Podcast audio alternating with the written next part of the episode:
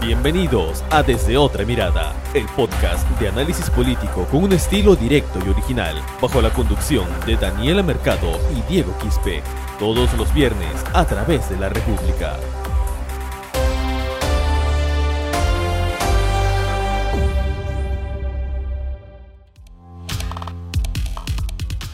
Hola, ¿qué tal amigos que se conectan a su podcast desde otra mirada? Estamos en el episodio número 25. Eh, les saluda en esta conducción su amigo Diego Quispe y también junto a nuestra compañera Daniela Mercado, quien me saluda luego de mi breve ausencia. ¿Cómo estás, Daniela? Hola Diego, ya de regreso con nosotros en el podcast. Estas dos semanas, bueno, estabas en tus merecidas vacaciones y ya retomamos Ahora con la coyuntura política, ¿no? Eh, a, un poco más de cinco semanas ya del 11 de abril de las elecciones generales. Yo eh, veo que ya recién se está formando el panorama de las candidaturas presidenciales ya de una forma más completa y como era de esperarse también se están moviendo las fichas en las encuestas. Exacto, pero en primer lugar hay que mencionar eh, la última, bueno, la más reciente resolución del Jurado Nacional de Elecciones, que ha dado luz verde a las candidaturas de, George Forsyth y de Rafael López Aliaga, ¿no? Dos candidatos que, si bien han, tenido estas apelaciones, ¿no? Producto de exclusiones que se habían producido en el jurado especial electoral, ahora han recibido ya la venia de la última instancia del jurado nacional para que ellos puedan continuar en carrera. Este, ya de ahí no hay más, Daniela, cuando el Jurado Nacional de Elecciones decide de que estas personas continúan en carrera, ya no hay más apelación, se zanja ahí el, se zanja ahí el, dilema, el litigio, y ellos, bueno, van a, hasta que no haya un nuevo pedido de exclusión, van a continuar en carrera electoral. Así es, como mencionas, esto ya es definitivo, ya está definido que ellos van a continuar. También han decidido el caso de Ciro Castillo, ¿no? Que bueno, su caso no estaba tan eh, tan cuestionado, se podría decir, porque ya el jurado electoral especial había, había decidido mantenerlo y ya no excluirlo de la carrera. Entonces, ya tenemos las candidaturas presidenciales definidas. ¿O hay alguno que queda pendiente, Diego? Prácticamente no, ya todas están con luz verde de, la última instancia del Jurado Nacional de Elecciones. Ya lo demás queda al debate y a la voluntad de los, de los electores. ¿no? Pero un hecho que llama bastante la atención es eh, que hoy cuando Rafael López Aliaga va con su, con su portátil ¿no? a, los exteriores del Jurado Nacional de Elecciones, eh, un candidato presidencial rival lo acompaña ¿no? y se sube a un estrado con él. Y se trata nada más y nada menos del economista Hernando de Soto, candidato a la presidencia por el partido político Avanza País. Claro, Hernando de Soto, quien hace unos días había comentado en, Canal N, recordó, que Rafael López Alega le había propuesto ser su candidato a la presidencia, ¿no? Pero que él al ver su plan de gobierno dijo, no, puedo hacerlo mejor. Entonces, cada vez que analizaba o se profundizaba en las intenciones de Rafael López Aliaga, él decidía alejarse. Entonces, aquí eh, se demuestra que hay un vínculo desde antes. Y bueno, según Hernando de Soto, esto no significa una alianza. Él lo descarta. Según él, este es un acto de, tal cual lo dijo, es puramente un acto de solidaridad democrática, es lo que dijo hoy ante la prensa.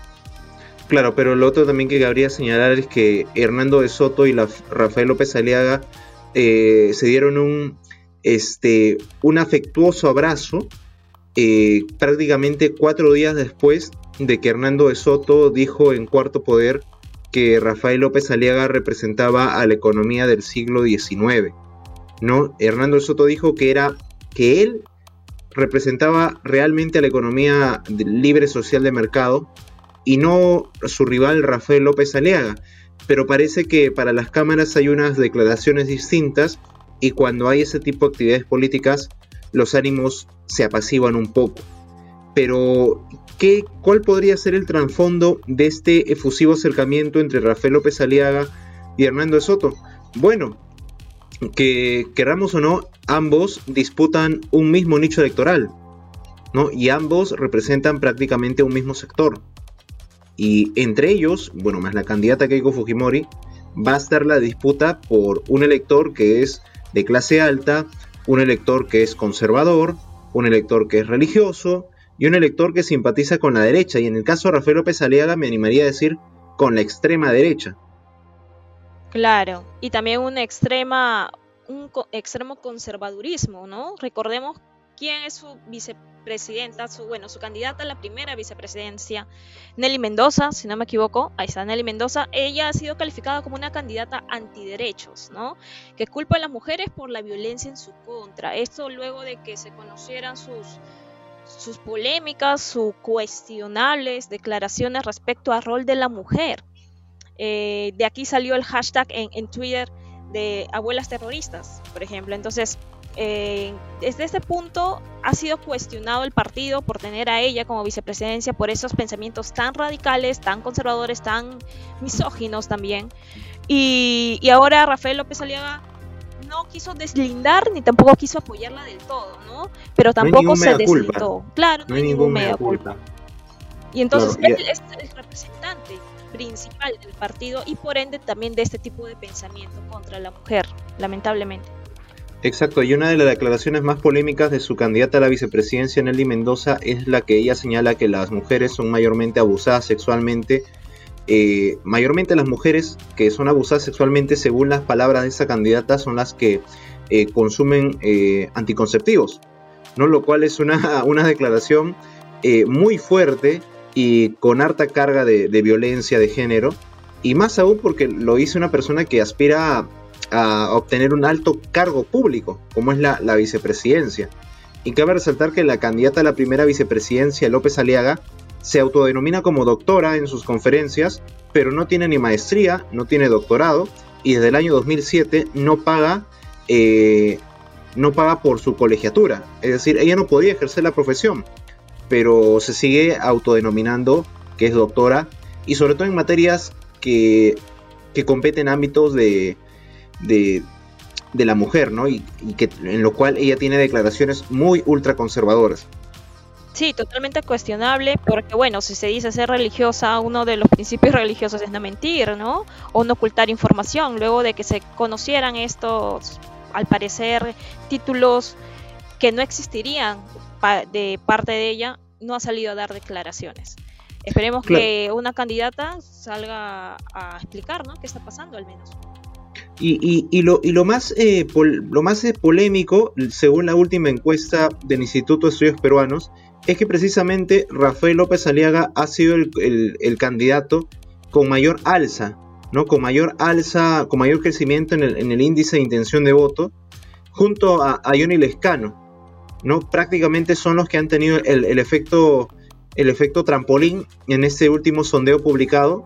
Y me imagino ya cuando se publique la encuesta del mes de marzo, ahí vamos a poder conocer cómo realmente se están acomodando esas fichas electorales y quiénes posiblemente podrían pasar una eventual eh, segunda vuelta electoral. Que, la verdad prácticamente todos los candidatos están más inclinados al sector conservador y más inclinados también a lo que es los simpatizantes de derecha. Claro, Rafael López Aliaga, eh, quien tiene una deuda coactiva de 28 4 millones con la SUNAT. Es, también eh, ha sido considerado como el candidato con más apoyo aquí en Lima Metropolitana. Y bueno, sin duda tiene un gran respaldo de, este sector conservador, ¿no? que tal vez en, las elecciones pasadas también apoyaron a Keiko Fujimori. Pero bueno, eh, esperemos, pasen las semanas, ya la misma población va a elegir cómo va este, este proceso electoral que es tan importante y tan extraordinario, distinto por estar en medio de una pandemia, ¿no? No quiero dejar pasar en alto también lo que hizo hoy día Rafael López Aliaga con Hernando de Soto, porque él también acompañó, ellos hicieron una, una protesta, una manifestación frente a la sede del Jurado Nacional de Elecciones y lamentablemente en esta actividad, como era de esperarse, ha generado aglomeración, ha generado el riesgo de contagio del nuevo coronavirus, a pesar que estamos en una segunda ola de la enfermedad, a pesar que hay tantos muertos al día. Entonces, creo que todos los candidatos deben poner por encima el beneficio de, la población y no tanto sus intereses particulares, en este caso, por su candidatura en ese proceso electoral. ¿Cómo, ¿Cómo, van las ubicaciones hasta este momento en las encuestas, Daniela, del Instituto de Estudios Peruanos, según el último sondeo publicado hace poco por, por la República? Eh, Eh, Johnny Lescano está a, la cabeza, pero ¿quiénes son los que siguen? Claro, quien se mantiene en segundo lugar es Verónica Mendoza, tal cual pasó el mes pasado. Ella, ella sigue en el segundo lugar. Los expertos indican de que no sube ni baja justamente por sus propuestas un tanto más radicales, entre comillas, y que debería tal vez tener un poco o, debería ampliarse más en, los sectores que, sí la respaldarían a ella, ¿no? y posteriormente, quien, quien sigue es, si es George Forsyth, ¿no? que ha tenido el mayor, el, mayor bajón. Y ya quienes lo siguen son este, Keiko Fujimori, ¿no? Eh, Rafael López Aliaga, Daniel Urresti, Hernando de Soto. Acuña, muy abajo ya, este, Julio Guzmán y Daniel Salaverri, ¿no? quienes tienen menos posibilidades de pasar a la segunda, a la segunda vuelta. Pero así se van armando las piezas. Y como señaló el analista político eh, José Alejandro Godoy, eh, en el caso de Keiko Fujimori, eh, Rafael López Aliaga y Hernando de Soto, puede pasar dos escenarios. O uno de estos tres acumula todo el voto relacionado a los simpatizantes conservadores y de derecha y pasa segunda vuelta. O ninguno de los tres acumula ese, ese nicho electoral de simpatizantes conservadores y de derecha y como ninguno de los tres ha acumulado eso, prácticamente cada uno ha tenido el voto por su lado, a ninguno le alcanza y ninguno de ellos pasa a la segunda vuelta. Esos son los dos escenarios que plantea el analista político José Alejandro Godoy. Es impredecible el panorama, este, Daniela. Muy impredecible. Claro, y considerando también que hay un 31% que no tiene preferencia por ninguno de los que ahora compiten a la presidencia, ¿no? Dentro de ese 31% hay un 17.6% que aseguran que no votarían por ninguno. Hay un 10.3% que no saben a quién elegir, es decir, pueden decidir su voto en estos días o incluso haciendo la cola para votar, ¿qué ha pasado. Y bueno, hay un 2.5% que indican que votarían en blanco o viciado. Entonces es, una, es un gran porcentaje mucho mayor a lo que Lescano, en este caso quien está primero en las encuestas, tienen. Entonces dependerá de cómo se mueven, cómo actúan los candidatos en estas semanas que son definitivas para que tengan el respaldo de la población. ¿Y cómo participan en el debate que va, que va a organizar el Jurado Nacional de Elecciones? ese siempre en todas las campañas electorales ha sido un punto de quiebre importante. Ha sido un punto de quiebre importantísimo. Y muchos de los candidatos en ese debate pueden eh, concretar su, repunte, concretar este, su, su incremento de intención de voto, o simplemente pueden cavar o pueden obtener su sentencia electoral de no pasar a la segunda vuelta y en los peores escenarios no pasar la valla electoral.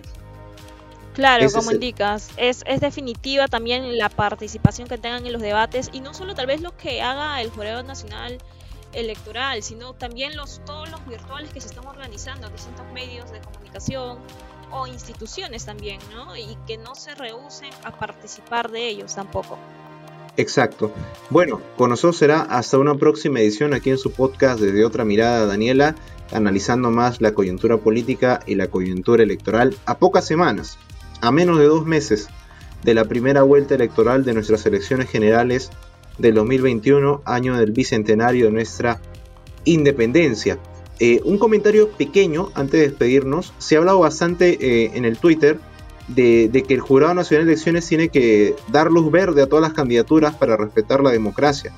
Pero lo curioso es que son muchos de esos partidos los que se han encontrado en encrucijadas frente al Jurado Nacional de Elecciones que ni siquiera han respetado la democracia interna al interior de sus partidos políticos porque básicamente son candidatos elegidos a dedo y que, o que son elegidos en cúpulas de delegados.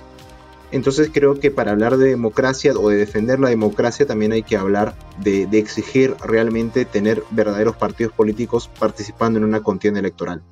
Conmigo será hasta la próxima semana, Daniela.